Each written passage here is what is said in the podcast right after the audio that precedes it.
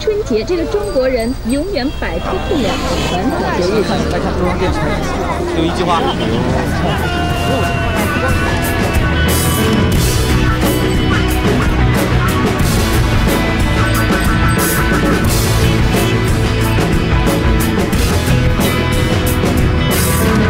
你好，欢迎收听春节六必黑。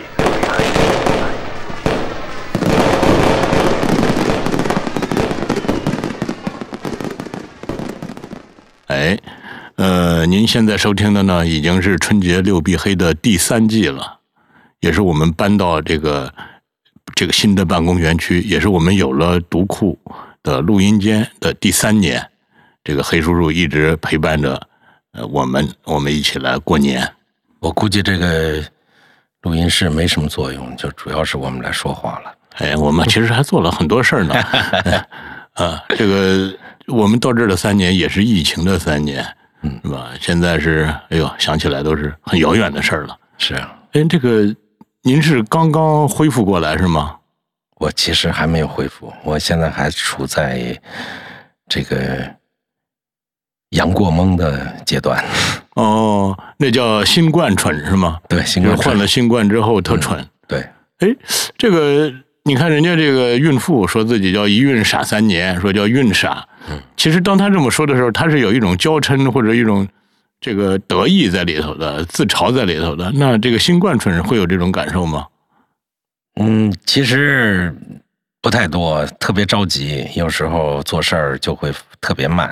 啊、嗯，那今天会不会咱们录这节目，最后大伙儿都听不下去啊？嗯，我担我特别担心我忘忘词儿。哦嗯，好多人名儿我都记不住。你你贵姓来着？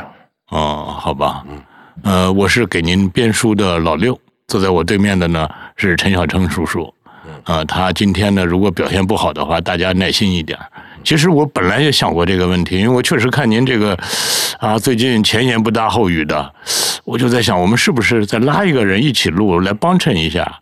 结果我听了前两季的这个六必黑，我发现这种老夫老妻的感情还没法让第三者插足。你说，你看这这这太奇怪了。哎，啊，我不知道你是不是有这种感情，我就是这样，我又烦你，但是我又怕别人横刀夺爱，你说这可怎么办？本来我两个星期之前接到老六的电话，说录录制，我当时说我可能不行，我连很简单的事事情都特别容易忘，我就很担心会冷场。我说，我当时提出来，我说六必黑嘛，我们可以把好朋友，比如说毕飞宇，哎，他姓毕，但是主要世界上姓毕的不多啊。呃呃拉过来一起聊，正好毕老师他家里老人啊，啊，岁数太大，岁数太大，他所以他比较孝顺，这就嗯必须叫马不下鞍来嗯照顾着老人呢。对，嗯，所以今天还是我们俩来说，其实主要是老刘说，哦，他的表达欲特别的旺盛，他要需要一个，我就其实是他的话筒架子，其实还真不是，我觉得我这最近这段时间也特别就处在一种失语的状态。我觉得无论如何，这个疫情现在告一段落，告一段落之后，你想说它，你都发现没法说，就是跟这个一比，我觉得任何语言都显得特别的轻。所以，但是你又它又深深的影响了你，你又不能不聊这个事儿，所以就显得特别的矛盾。对你又觉得这个轻与重之间真的是很难很难把握，甚至自己心里都没法掂量。所以我觉得可能咱俩这个失语可能是共同的，跟新冠蠢都没关系。嗯，你新冠爆发的时候挤在哪儿？新冠爆发的时候在北京啊。啊？啊，你看到现在这三年。嗯，新冠爆发的时候我在美国，啊，那你是？因为当时美国还没有啊，感觉。那你回来的时候是经历了漫长的隔离吗？没有？我我去是参加，嗯嗯，你看这就忘了 圣丹斯 Sunny Side，嗯哦，圣丹斯电影节，嗯然后嗯，又为也是为我们下一个节目去见 U C Davis 的一个专家，嗯呃，大概十几天的时间。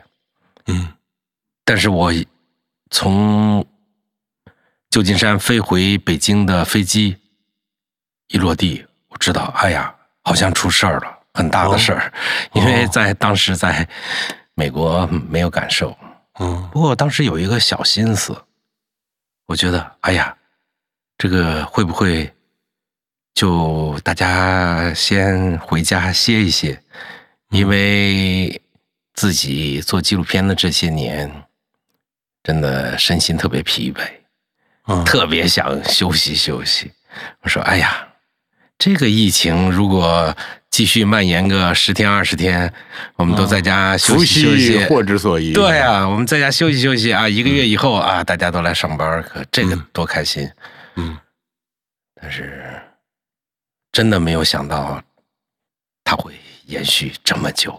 嗯是嗯，这特别像平时我们老想一些小小的坏事情发生，比如说，哎，我丢个呃手机，我正好可以换个新手机一样。嗯呃，有一场小小的毛病，哎，正好可以让我借机调整一下自己，重新启动一下自己这个肉身的这个机器。但是没想到这真是三年啊！是啊，哎呦，并且这三年这个《风味人间》也正第四季就是这三年之间拍摄的吧？是的，现在那你们这经历了什么呀？这这嗯，哎，画面里有戴口罩的画面吗？没有，我们所以这是最难的，啊，这是最难的。呃，有个别的可能不不是特别显眼，嗯，我们基本上都是在呃某个地方疫情不是特别严重的时候，就是抢先拍的。嗯嗯，其实它播播映的时候，所有的我们的创作人员都非常怎么说呢？有感触。嗯，百感交集。对啊，那是一个你看这个词儿你都想不起来了，你说 你这个当年怎么考的大学？那是一个特别正常的世界，嗯嗯，就是就是因为节目片播子里是个正常的世对界。节目播出的时候，咱们还没有放开，哦，也没有这个大规模的这种疫情的爆发都没有，嗯，就是一直在控制、控制、控制。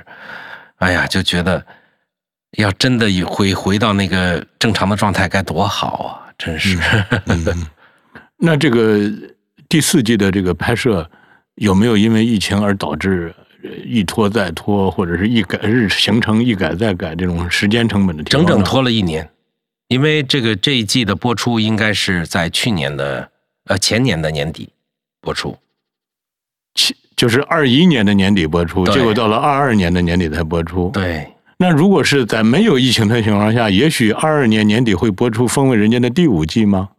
那肯百分之百，哦，也就是疫情让《风味人间》少了一季。嗯，也不能这么说，只是往后推了，就是所有的都往后推了。那可不就是少了一季吗？对吧？哎本来大家在三年之内能看到三季的，结果就看没有没有没有没有，我们是紧急的，呃，在国内拍摄了第三季，嗯呃，就是《大海小仙》，嗯。呃，当时就是呃国内的困难比较容易克服，其实疫情来了，最大的困难是出国，嗯。嗯，就是很多国家我们没有办法去了，就是很就是很简单的一个一个例子，就是我们本来想去拍一种古物在纳米比亚，呃，调研也都完成了，当地的地实地调研也都完成了，这边的签证也都办下来了，然后也去静安寺烧了香，那个烧香是就是开机顺利的意思吗？希望顺利。嗯结果上飞机之前被通知说纳米比亚全境禁止外国人入内了。哦我们在以色列的拍摄也是，结果先是我们去说，嗯，这个对中国关闸了。那紧急的，我们找了 BBC 的团队，嗯也是以前合作过。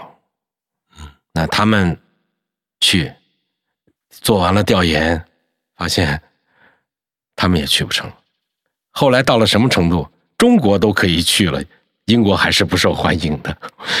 就是这哎，这这个实在是就是把人折磨的嗯就不行不行的。那是不是呃大海小仙算是加三儿了一集对，嗯啊？然后这个再拍这个《古星球》是早在你的计划中，对结果被延宕了。对，《古物星球》和《香料之路》都是之前就已经开始策划了。嗯呃，你看我们也是刚刚开过这个独库跨国公司的年会，我对比了，也跟大家列出了近三年的数据。你看，哎呦，这个跌跌宕宕、高低起伏，就跟过山车一样。然后再一拉出二零一九年年底的数据，也就是疫情前的数据，跟二零二二年年底的数据近乎一样，就是一夜回到解放前的那种感觉。但是说真的，我们觉得我们实在没什么好抱怨的。你像我们这个图书这个行业，它的销售受的影响并没有那么大。我发现这年头就是这样，就是总有比你更惨的，是的，所以你就没你你你真的你都不好意思再说自己有多苦了。哎哎呀，真的是这种感觉。你看我们这个我们家对面小饭馆，当时我和我去对面吃了一下，觉得那饺子特好吃。我回家就跟六嫂说：“哎，我说对面那饺子挺好吃，您去吃吧。”第二天、第三天，六嫂去吃那个小饭馆已经拆了，只是说在做装修。说那再等等吧，因为这个我也就特别关注那家小店。过了没几天，是装修完了，换成烧烤了。哎呦，然后我就说这饺子什么时候再回来啊？又换了另外一家饭馆，现在是一个什么干锅鹅头，就是这几年之间，两年多的时间换了四家店。嗯你，说这个，哎呦，可能对餐饮的这种摧毁，我比你的体会要哦，对啊，我怎么当着更深一些。我怎么当着餐饮界的这个神来说餐饮呢？呃，上天言好事，嗯，就是几乎如果十二月十三号不放开的话，再有两个星期，北京可能有，那我不好说有多多大的量，但是肯定是非常多的做餐饮的就都要关张了，坚持不住了。哎，那即使是十二月十三号放开，是不是也有很多餐厅就倒在了黎明前，就是扛扛扛扛到最后一个？前天我去了一家餐厅，老板娘跟我说，尽管现在客人少，嗯尽管现在很多服务员都阳了，不能来上班，但是我们觉得比不允许开店嗯，更好，还是还是要好。对，或者他比动不动就不知道会发生什么那种状态要好。哎，对啊，这你这个地方突然是是是高风险地区，你就关了，你就嗯就不许营业，嗯，这个漫长的等待，这个太难了。对，这个太难了，就是就是所有的人都是如履薄冰，你不知道什么时候。我有一阵儿，我甚至不敢看手机，我们的群嗯，你的群里就都是餐饮界的不是我我我不是我们拍摄的群，就是哦你一打开就是陈老师，我们在哪儿哪儿哪儿哪儿，我们又被封在当地了，可能要隔离一周。嗯嗯你要知道隔离一周是什么概念？嗯。就是嗯，我们都是靠手艺生活的人，你在那一周，你不可能不给大家发工资，嗯。不不可能不发劳务，嗯。你的机器设备的租用费不不可能给你免，嗯。而且那都是很昂贵的价格。嗯。啊，这就好像是在天天丢钱的感觉，嗯，真的没办法。因为我听说，其实餐饮界的这个毛利率并不高，嗯是吧？这那就是说明挣点钱多难啊！嗯，那吭吭哧哧，可能一个月就哗哗哗就白这这个钱就白耗进去了，一个月哈哈哈这钱又白耗进去了，你这个无底洞一样的原来这种感觉，而且他们受到的冲击可能也不太一样。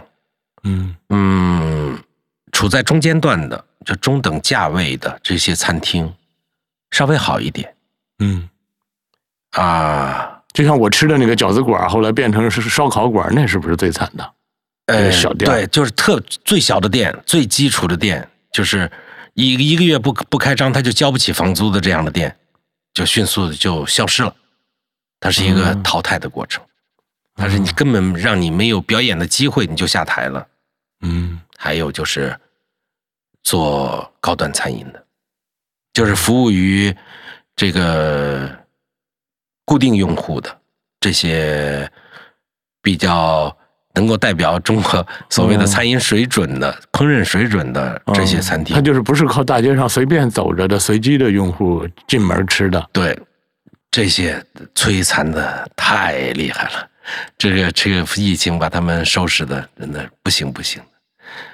我认识的一个餐饮人，头发真真是几个月变成了全白，真是要命啊！但是就是在这中间呢，我们也能看到一些反向的例子，还是这种中档消费的这这些餐厅，只要一开业，开业十天，这个月的就就基本上能够大大致的回本哦，就是这个餐饮业的它的韧性特别强。对，还有呢，就是他做变通，去小区卖做外卖，呃，做这种半成品的菜。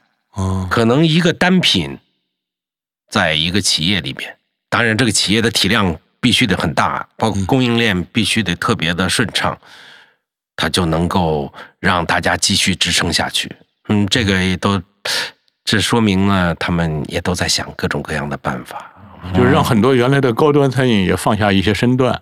嗯，对对，呃，包括日餐都开始送外卖了，这这叫 呃萨西米，你说怎么送外卖？嗯，得加多少冰？哎，那你自己在这三年间有什么比较深刻的记忆吗？我我如果说梳理一下这个。心路历程，你看，我想起了这个词。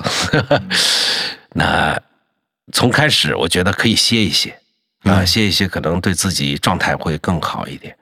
到怎么还没完？怎么还没完？然后就到大环境变了。嗯，就是整个的大环境变了之后，它影响到了我们内容生产的末端。为什么这么说？过去我们做一个节目。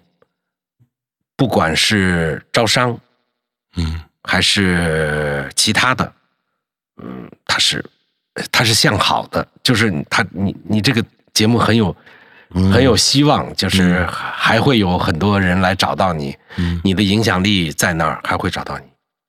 渐渐的，你会发现撤单的情况，哦，就你们都被撤单。我们最合作非常好的用户说，今年我们。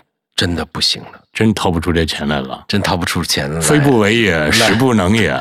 我们从能不能从这个冠名改成特约？嗯，呃，从特约改成中中插广告，啊，就是，他就是大家能够掏出来的钱越来越少。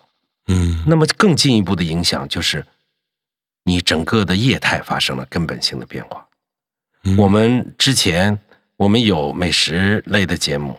我们也有社会类的节目，也有其他类型的节目，历史类的节目。嗯，那美食类的节目你可以挣钱，但是呢，有些节目你也可以亏钱，就是以丰补欠。对，那因为纪录片它需要一个需要一个比较丰富的外貌。嗯，那后渐渐的你就会发现，你。做不起那个赔钱的，就没有挣钱的节目去补贴那些赔钱的节目了。嗯，完全做不了了。就是，尤其是，呃，很多历史类的，它的造价还非常高，就只能先暂停。嗯，那你就没有没有没有办法再继续下去了。嗯，它它会影响到你整个行业的业态。嗯，这是到了第二个阶段，就是。绝望，想放弃。嗯，其实第三个阶段就是，我觉得应该叫坚韧，就是我就不信了，我还就要跟他较劲到底了。啊，你还有这种鸡汤式的这种励志的想法？呃，我觉得，呃，谷物星球就是风味四的这个团队，还是风味三的团队，他们都，嗯，怎么说呢？真是非常坚强。嗯，我觉得这种现象叫别无选择吧。你要不还能怎么样呢？嗯，对啊，他们有放弃的权利。不是你，我可以把它做完。嗯，我可以不是做的那么完美。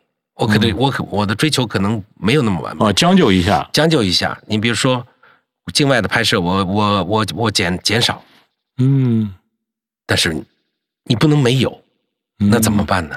嗯，那就请国外的代拍团队。国外的代拍团队这个沟通哦，就是外包到国外的团队。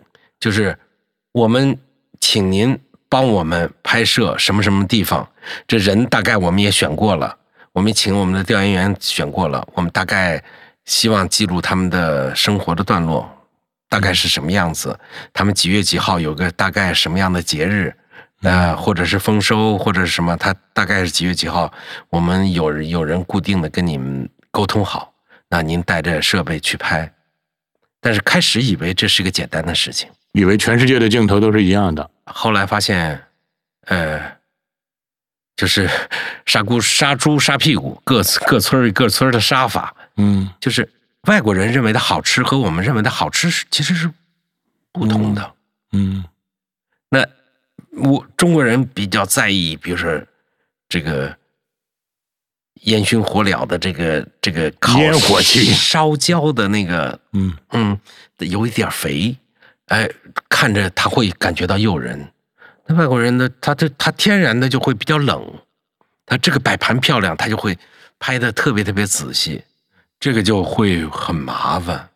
嗯那后来到了什么程度呢？就是这边陈磊和邓婕拿着监视器，在中国的时区深夜里面控制着墨西哥的玉米田、玉米地，看着啊，这个这个镜头你可以再稍微带点呼吸感的去拍，啊，让它再诱人一点。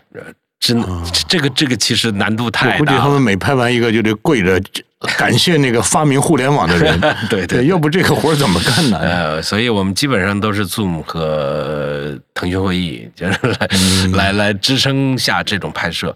但是我觉得整个的完成度还是非常高的。呃，你的中心思想就是说，并没有因为疫情的致命影响导致你们标准的降低，对这个太不太不容易我们我们交的答卷儿卷面分是非常高的。哦，嗯，这个这个很容易就是垮垮塌。这个而且大家大家应该会很理解，因为确实是这个疫情给很多喜欢偷懒的人或者稍微扛不住的人提供了完美借口。对啊，就像就像封在家里的那那一段时间，嗯就是以其实有人是高兴的，就是我可以不上班。嗯，这还能分拿钱。呃，对，这实际上就是你你的这个职业心有多强。嗯，你我不能让他做的太差。嗯哎呦，我这个三年其实我都是个人情绪上的，因为呃这个公司说真的，独库跨国公司它的运作有它自己的命，呃，我觉得甚至我都掌控不了了，所以我就会说，哎呀，听天由命去吧，呃，就是和死神赛跑，对吧？因为尤其是到后来你感觉是遥遥无期的事儿的时候，你就我就会庆幸，我说幸亏我不是拍影视剧的，我不是做餐饮的，我不是做教育的，我不是干别的的，你会有一种侥幸感。但是我我们也依然和死神在赛跑，反正所幸到现在为止，死神没有追上我们，所以这就算幸运吧。但是我我所以我的感受就全是这种特特别个人的感受。你看，我记得有一天就是在那大太阳底下就排着队，晒得都快中暑了，干什么呢？解除弹窗。问题是，呃，并且因为这此前一晚上我就轮番的接了无数个电话，就是社区的电话，什么各个呃单位的电话，呃，问我干这个干那个。我说我这行踪你也都能查得到，对吧？我的这个所有的核酸你也都能看得到。然后在那做核酸的时候，做解除弹窗这个排队的时候，我也在想，我说这个理论上来说，我就在 A P P 上操作一下或者上传资料不就得了吗？但是不行，哎呦，就晒的，我就我真的是当时就绝望到极点，就是我说我的命怎么这么贱？我说我大好的时间就用来干这个晒，这万一真的给晒出个好点来，呃对吧？哎呦，我就觉得就这那种绝望感，或者是那种你就不知道该跟谁说理，因为你看满世界的人都很敬业的样子，是吧？都很认真的样子。那当然还有一个，我记得我有一回是，我和一个朋友约了周末来办公室谈点事儿，呃，我顺利的进了办公室，然后我这个朋友突然给我打电话告急，说他的核酸是过期了，他说怎么办？我说你停下来，我说我马上下楼，我去我们这个园区的围墙那儿找一个容易翻墙的地方，我去，我到了那儿，我我再告诉你在哪儿能翻墙。我说你千万不要跟我们这个门卫求情。第一，你求情，不管说多软的话，他不会接受；第二，你还反倒给了他一个让他趾高气扬训你的机会，你不要给他这个机会。我说你翻墙吧，我说冒着你蛋蛋被戳戳破的危险，翻墙吧。然后我就噔噔噔噔噔就下去，找了一个方便翻墙的地儿，又跟他幸亏发明了移动互联网啊，对吧？能共享一下位置，他就过来翻了墙就过来了。又过了一段时间，这时候查的就更严了。我进这个园区的时候啊，给我查了一溜够，我这个算是合格了。你合格之后，你会有一种就是被通过审查的那种幸幸福感。我看旁边一个人就没有通过审查，他可能是想蒙混过关还是怎么着。然后那人就灰溜溜的就走了，我就听这个我们这个门卫说：“注意注意，一个穿什么衣服的有可能会去另外一个门，你们要注意。”你就感觉他们他们也在做这种防范我们的工作。哎呦，我就觉得这三年真是诞生了无数这种，嗯，不知道该怎么说。我觉得可能你还是没红过。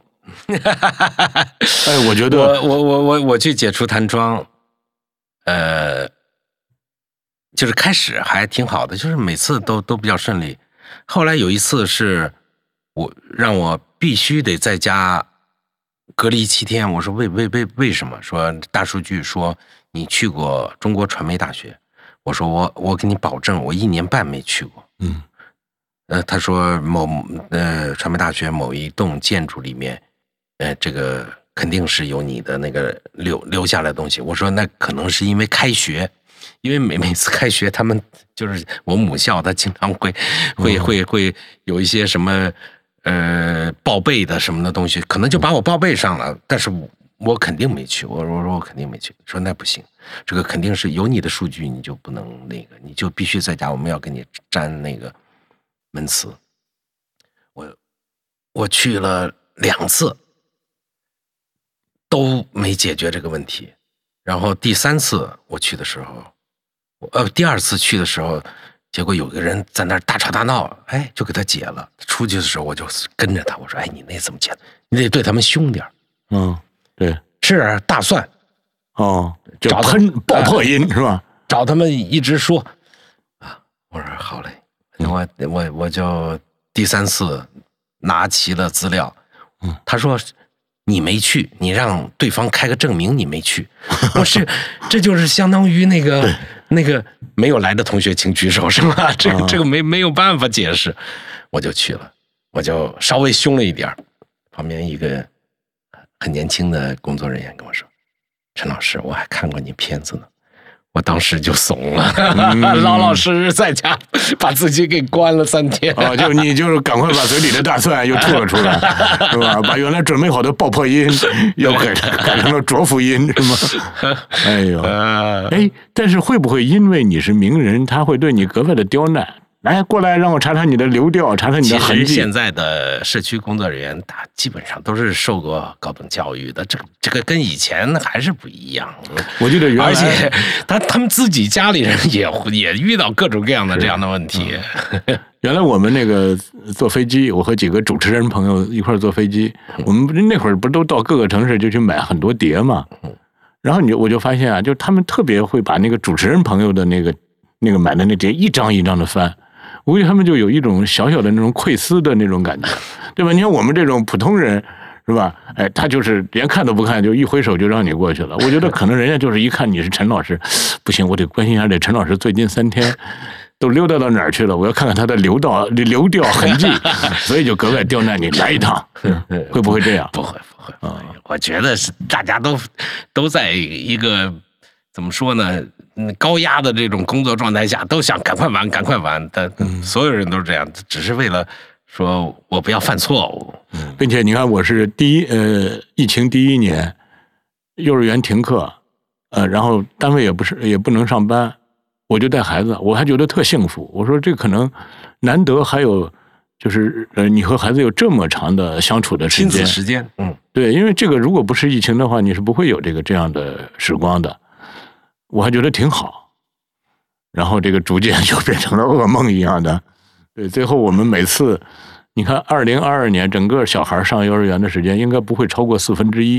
嗯，所以只要学校来信说可以送过来了，哎呀，我们真的是就跟 就是求求你了，快走吧！真的就跟把手里的雷往外送那种感觉，你就觉得特别美好的。哎呀，好在这一切都已经过去了。嗯，您做过什么噩梦吗？没有，都嗯基本上都睡不着，哪还有时间做噩梦啊？哎，但是我听说，呃，反正我至少我这次是感染好了之后，我变得特别的嗜睡。对，我是我也是睡，我我我阳了那个那天睡了十六个小时。那你这不是不利于安眠药的销售吗？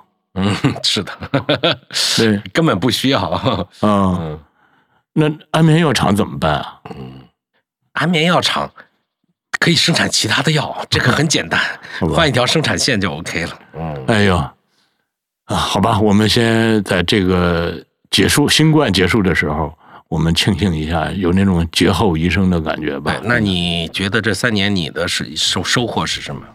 你的遗憾是什么？下期再聊。欢迎收听《春节六必黑》第三季第二集，我们再见，各位朋友。